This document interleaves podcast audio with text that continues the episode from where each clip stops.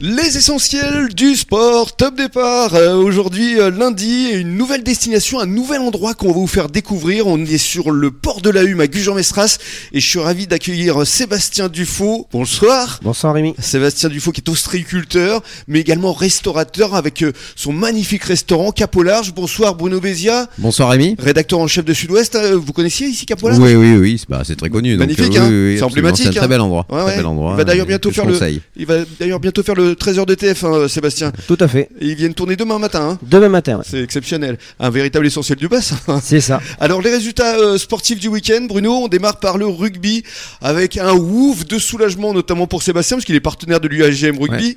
Ils ont enfin gagné. Voilà, Gujan encore en vie, c'est ce qu'a titré notre correspondant euh, Jackie Donzo qui a suivi le match. Euh, C'était contre, c'était pas évident, c'était contre euh, Nafarroa, les Basques, Saint-Jean-Pied-de-Port, Eh C'est ça. euh, voilà.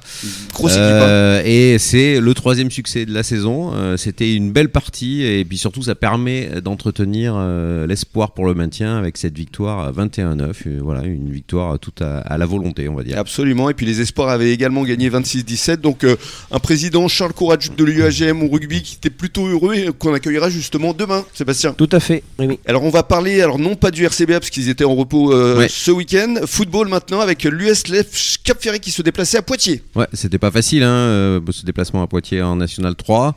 Et finalement, ils ont obtenu, euh, en tout cas c'est le compte rendu de notre correspondant, un bon match nul hein, face à une équipe difficile à jouer.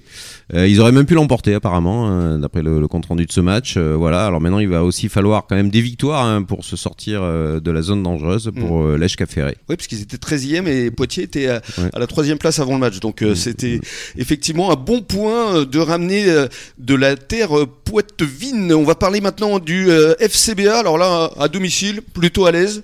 Un bon C'est ça. 3-0. Voilà, bon, on s'y attendait un peu, mais enfin, c'est c'est facile à dire comme ça. Il a tenu son rang, on va dire, le FCBA. hein, et en- il a emporté sans difficulté 3-0 euh, euh, contre Saint-Médard. Euh, voilà, il reste toujours dans ce trio de tête, euh, et qui c'est un trio qui s'est détaché de cette poule. Euh, mais il y aura un seul qui montera, donc c'est pour ça que c'est important, effectivement, de, de l'emporter contre ces équipes euh, contre lesquelles, a priori, le FCBA est supérieur, et il l'a encore montré. Absolument. Donc on, on leur souhaite évidemment bonne chance pour la suite. Et puis euh, encore une fois, une victoire aussi en handball pour l'équipe de- d'Arcachon La Teste. C'était euh, samedi, dixième journée. Ils ont gagné alors de très peu, 36-34 de buts euh, de différence, mais, Mais- ça les conforte Ben voilà, dans leur place de ils ont leader. gagné, c'est l'essentiel. C'est l'essentiel, absolument. Merci beaucoup, Bruno. Merci. Et Sébastien, on se retrouve avec euh, Madame dans quelques minutes. Oui. Avec Sophie qui va nous rejoindre. À tout de suite.